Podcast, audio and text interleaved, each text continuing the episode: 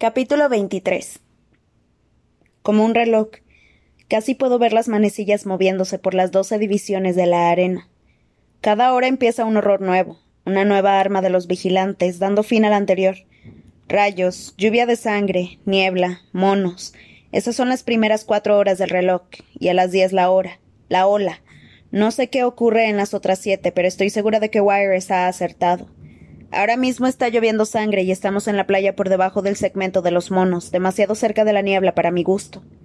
¿Permanecen los ataques dentro de los confines de la jungla? No tiene por qué, la ola no lo hizo. Si esa niebla sale de la jungla, si vuelven los monos. Levántense, ordeno, sacudiendo a Pita, Finnick y Joanna para despertarlos. Levántense, tenemos que irnos. Hay tiempo de sobra para explicarles la teoría del reloj, la explicación del tic-tac de Wires y que los movimientos de las manecillas invisibles disparan una fuerza mortífera distinta en cada sección. Creo que he convencido a todos los que están conscientes, salvo a Joanna, que se opone por naturaleza a cualquier cosa que yo sugiera. Sin embargo, incluso ella acepta que es mejor pecar de precavidos. Mientras los demás guardan las pocas posesiones que tenemos y le ponen el mono a Bitty, yo despierto a Wires, que se despierta aterrada gritando. Tic-tac, tic-tac.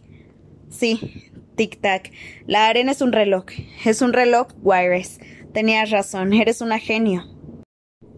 Pone cara de sentir un inmenso alivio. Supongo que porque al fin alguien ha entendido lo que decía. Además, probablemente ella ya lo sabía desde que sonaron las campanas por primera vez. Medianoche. Empieza medianoche, le confirmo. Un recuerdo intenta salir a la superficie de mi cerebro. Veo un reloj, pero no de pared, de pulsera, en la palma de la mano de Plutarch Heavensby. Empieza a medianoche, me dijo, y entonces mi sinsajo se iluminó brevemente y desapareció. Bien pensado. Fue como si me estuviera dando una pista sobre la arena, pero ¿por qué iba a hacerlo? En aquel momento yo tenía tanto de tributo como él. Quizá pensara que me ayudaría para cuando fuera mentora, o quizá este había sido el plan desde el principio. Wire señala con la cabeza la lluvia de sangre. Una y media, me dice. Exacto, una y media. Y a las dos ahí empieza una terrible niebla venenosa. Respondo, señalando a la jungla. Así que tenemos que irnos a un lugar seguro. Ella sonríe y se levanta obediente. ¿Tiene sed? Le paso el cuenco tejido y ella se bebe casi todo un litro. Finnick le da el último trocito de pan y ella lo, y ella lo come. Una vez superadas las dificultades para comunicarse, está de nuevo en funcionamiento. Examino mis armas, meto la espita y el tubo de medicina en el paracaídas y me lo ato al cinturón. Bitty sigue bastante ido, pero cuando Pita intenta levantarlo protesta. ¿Dónde? pregunta. Está ahí, contesta Pita. Wires está bien, también se viene con nosotros. Bitty sigue forcejeando. ¿Dónde? insiste. Ah, ya sé lo que quiere, dice Joana con impaciencia. Recorre la playa y recupera el cilindro que le quitamos del cinturón cuando lo bañamos. Está cubierto de una gruesa capa de sangre coagulada. Esta cosa inútil. Es una especie de alambre o algo. Por eso lo hirieron. Corría hacia la cornucopia para hacerse con él. No sé qué clase de arma se supone que es. Supongo que podríamos cortar un trozo y usarlo para estrangular a alguien, pero en serio, ¿se imaginan a Viti estrangulando a alguien? Ganó sus juegos con un trozo de alambre. Montó aquella trampa eléctrica. Comenta Pita. Es la mejor arma que podría tener. Es extraño que a Joana no se le haya ocurrido algo tan obvio. No parece muy creíble. Es sospechoso. Tendrías que habértelo imaginado. Le digo teniendo en cuenta que el apodo de Voltio se lo pusiste tú. Sí, qué estúpida soy, ¿no? responde ella, lanzándome una peligrosa mirada con los ojos entrecerrados. Supongo que estaría distraída intentando mantener con vida a tus amiguitos mientras tú. ¿Qué era? ¿Conseguía? ¿Conseguías que mataran a Max? Me llevo la mano al mango del cuchillo que tengo en el cinturón. Vamos, inténtalo. Me da igual que estés embarazada, te abriré la garganta. Sé que no puedo matarla en estos momentos, pero con otras, con nosotras es cuestión de tiempo que, que una acabe con la otra. Será mejor que todos nos fijemos bien en lo que hacemos, dice Finnick mirándome. Después deja el cable en el pecho de Bitty. Aquí está tu cable, Voltios. Cuidado al enchufarlo. ¿A dónde? pregunta Pita mientras levanta a Bitty que ya no se resiste. Me gustaría ir a la cornucopia y observar, solo para estar seguro de que tenemos razón con lo del reloj. Responde Finnick. Parece tan buena idea como cualquier otra. Además, no me importaría aprovechar la oportunidad de examinar de nuevo las armas, y ahora somos seis. Aunque no contemos con Beatty y Wires, sumamos cuatro buenos guerreros. Estoy en una situación muy distinta a la del año pasado por estas fechas, cuando tenía que hacerlo todo yo sola. Sí, es genial tener aliados, siempre que puedas dejar a un lado la idea de que al final tendrás que matarlos. Seguramente Beatty y Wires encontrarán la forma de matarse solos. Si tenemos que huir de algo, llegarán muy lejos. A Joanna, sinceramente, podría matarla sin problemas para proteger a Pita, o simplemente para cerrarle la boca. Lo que realmente necesito es a alguien que se encargue de Finnick por mí, ya que no creo poder matarlo en persona después de lo que ha hecho por Pita. Se me ocurre engañarlo de algún modo para que tenga un encuentro con los profesionales. Es una idea muy fría, lo sé, pero ¿qué alternativas me quedan? Ahora que sabemos lo del reloj, es muy probable que no muera en la jungla, así que alguien tendrá que matarlo en el campo de batalla. Como me resulta tan horrible pensar en ello, mi cabeza intenta cambiar de tema con todas sus fuerzas aunque lo único que me distrae de mi situación actual es fantasear sobre asesinar al presidente Snow.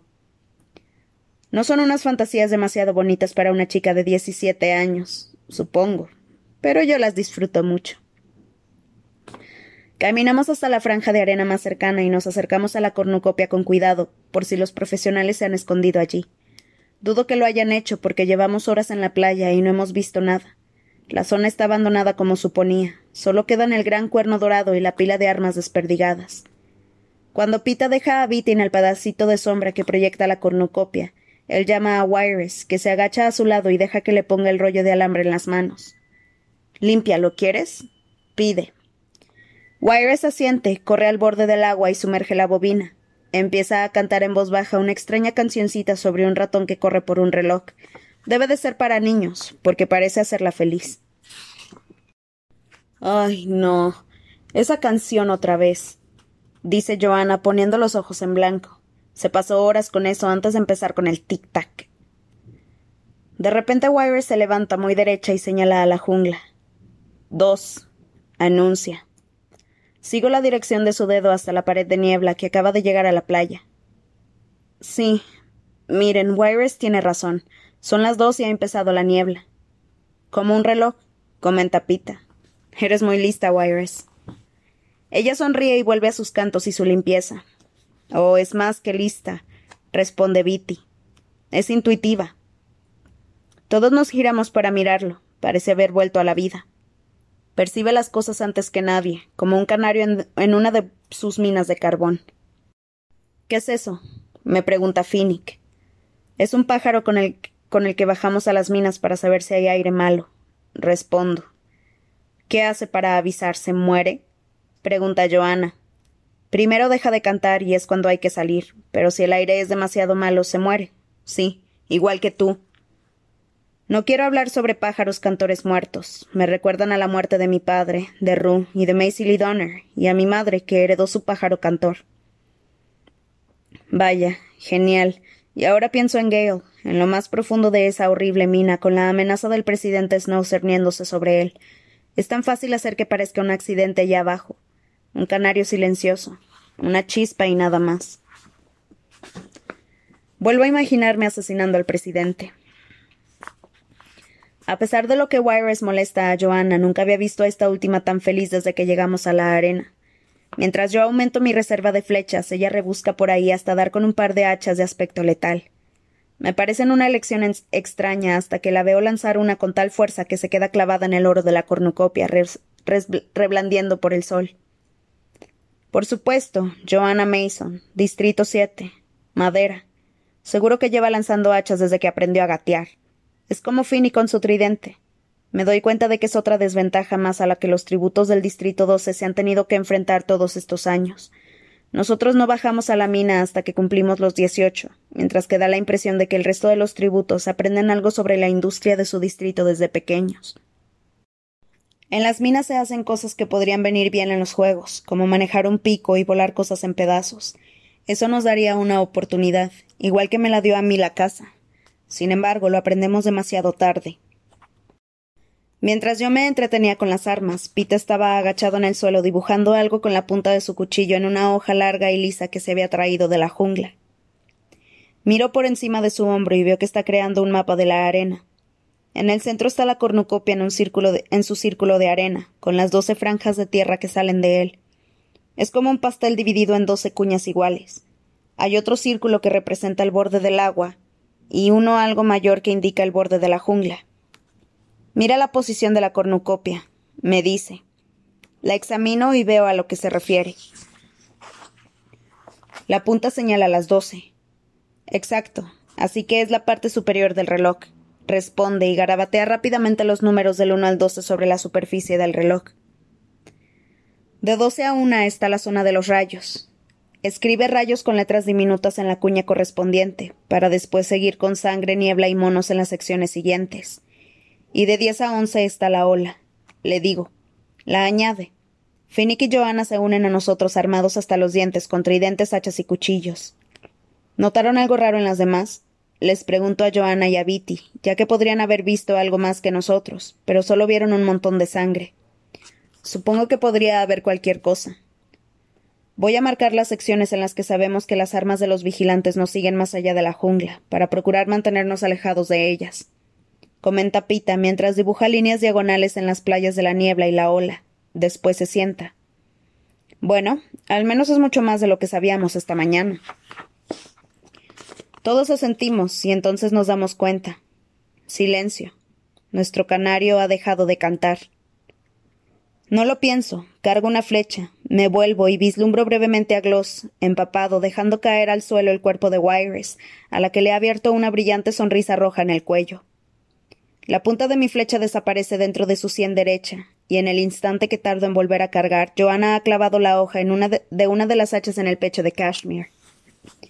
Finnick desvía la lanza que Brutus le tira a Pita y, y se saca el cuchillo de Enovaria del muslo.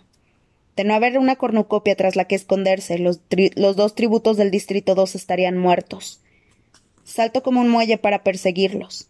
El cañón confirma que no podemos ayudar a Wires y que no hace falta rematar a Gloss y Kashmir. Mis aliados y yo estamos rodeando el cuerno, persiguiendo a Brutus y a Novaria, que corren por una franja de arena hacia la jungla. De repente el suelo tiembla bajo mis pies y caigo de lado en la arena. El círculo de tierra en el que se encuentra la cornucopia empieza a girar deprisa, muy deprisa, y veo que la jungla pasa a nuestro alrededor convertida en una mancha. Noto la fuerza centrífuga que me empuja al agua, así que clavo manos y pies en la arena, intentando agarrarme a la inestable tierra. Entre la arena que vuela y el mareo tengo que cerrar los ojos con fuerza. Lo único que puedo hacer, literalmente, es sujetarme hasta que sin frenar antes nos paramos de golpe. Entre toses y náuseas me siento y veo que mis compañeros están en las mismas condiciones. Finnick, Joanna y Pita han logrado no salir volando. Los tres cadáveres han acabado en el agua. En total, desde que nos dimos cuenta de que Wires no cantaba hasta ahora, no pueden haber pasado más de un par de minutos. Nos sentamos en el suelo jadeando y nos limpiamos la arena de la boca. ¿Dónde está Voltios? pregunta Joana. Nos ponemos de pie y después de recorrer tambaleantes el cuerno, confirmamos que no está. Lo divisa a unos veinte metros de nosotros en el agua, flotando a duras penas, así que se acerca nadando para rescatarlo. Entonces me acuerdo del cable y de lo importante que era para él. Miro como loca a mi alrededor. ¿Dónde está? ¿Dónde está? Y al final lo veo, todavía en la mano de Wires, en el agua, bastante lejos. Se me revuelve el estómago al pensar en lo que tengo que hacer. Cúbranme, le digo a los otros. Suelto las armas y corro por la franja de arena más cercana a su cadáver. Sin frenar, me tiro al agua y empiezo a nadar hacia ella. Por el rabillo del ojo veo el aerodeslizador aparecer sobre nosotras, la pinza que desciende para llevársela. Pero no paro. Sigo nadando tan deprisa como puedo y acabo dándome contra ella. Saco la cabeza jadeando, intentando evitar tragarme el agua manchada de sangre que rodea la herida abierta de su cuello. Está flotando boca arriba gracias al cinturón y la muerte, mirando el sol implacable. Tengo que arrancarle el rollo de alambre de los dedos, porque lo tenía agarrado con fuerza. Lo único que puedo hacer es cerrarle los ojos, susurrarle adiós y alejarme nadando. Cuando dejo la bobina en la arena y salgo del agua, ella ya no está, aunque sigo notando el sabor de su sangre mezclado con el agua de mar. Vuelvo a la cornucopia. Finnick ha traído a Viti con vida, aunque algo ahogado porque está sentado tosiendo agua. Tuvo el sentido común de sujetarse las gafas, así que al menos puede ver. Le dejo el rollo de alambre en el regazo. Está reluciente, no queda ni rastro de sangre. Él desenrolla un trozo de alambre y se lo pasa entre los dedos, de modo que lo veo por primera vez, y no se parece a ningún cable que conozca. Él es dorado pálido, tan fino como un cabello. Me pregunto qué longitud tendrá. Seguramente serán varios kilómetros para llenar una bobina tan grande, pero no se lo pregunto porque sé que está pensando en Wires. Miro las caras serias de los demás. Finnick, Joanna y Bitty ya han perdido a sus compañeros de distrito. Me acerco a Pita y lo abrazo. Por un instante todos guardamos silencio. Vámonos de esta isla pestosa, dice al fin Joanna. Ahora solo queda solucionar el asunto de las armas, porque, porque conservamos casi todas. Por suerte, las plantas de este sitio son fuertes, y la espita y el tubo de medicina envuelto en el paracaídas siguen en mi cinturón. Phoenix se quita la camiseta interior y se la ata alrededor de la herida que, le ha dejado el cuchillo de Enovari en el muslo. No es demasiado profunda. Estará bien. Bitty cree que ya puede caminar, siempre que vayamos despacio, así que lo ayudo a levantarse. Decidimos dirigirnos a la playa de las doce en punto, lo que debería darnos unas horas de calma y alejarnos de cualquier residuo venenoso. Entonces Pita, Joanna y Phoenix salen cada uno en una dirección distinta. Doce en punto, ¿no? Dice Pita. El extremo del cuerno apunta a las doce. Eso era antes de girar, responde Phoenix. Yo me guiaba por el sol. El sol solo te dice que ya casi son las cuatro. Añado. Creo que lo que quiere decir Katniss es que saber la hora no significa necesariamente saber dónde son las cuatro de este reloj. Podemos tener una idea aproximada de la dirección, a no ser que tengamos en cuenta que el anillo exterior de la jungla también puede haberse movido, dice Bitty. No, lo que Katniss quería decir era mucho más básico. Bitty ha articulado una teoría que va mucho más allá de mi comentario sobre el sol. De todos modos asiento como si esa fuera mi idea desde el principio. Sí, así que cualquiera de estos caminos podría llevar a las doce. Afirmo. Damos vueltas por la cornucopia examinando la jungla, que tiene una uniformidad desconcertante. Recuerdo el árbol alto que recibió el primer rayo a las doce en punto, pero todos los sectores tienen un árbol similar. Joana cree que lo mejor es seguir los pasos de Enovaria y Brutus, pero los ha borrado el viento o el agua y no hay forma de saber dónde está nada. No tendría que haber hablado del reloj, digo frustrada. Ahora también nos han quitado esa ventaja. Solo temporalmente, me asegura Bitty. A las diez veremos de nuevo la ola y nos, y nos pondremos otra vez al día. Sí, no pueden volver a diseñar toda la arena, comenta Pita. Da igual, interviene Joana con impaciencia. Tenías que contárnoslo, si no nunca habríamos cambiado de sitio el campamento de Cerebrada. Irónicamente, aunque su respuesta, además de lógica, resulta humillante, es la única que me consuela. Sí, tenía que contárselo para que se movieran. Vamos, necesito agua, muero de sed. ¿Alguien tiene alguna corazonada? Elegimos un camino al azar y lo seguimos sin tener ni idea de a qué número nos dirigimos. Cuando llegamos a la jungla la escudriñamos intentando descifrar qué nos espera dentro. Bueno, debe de ser la hora de los monos, y aquí no veo ninguno, comenta Pita. Voy a intentar ponerle la espita a un árbol. No, me toca a mí, dice Finnick. Al menos te cubriré las espaldas. Eso puede hacerlo Katniss, interviene Joanna. Necesitamos que dibujes otro mapa. El otro lo hemos perdido.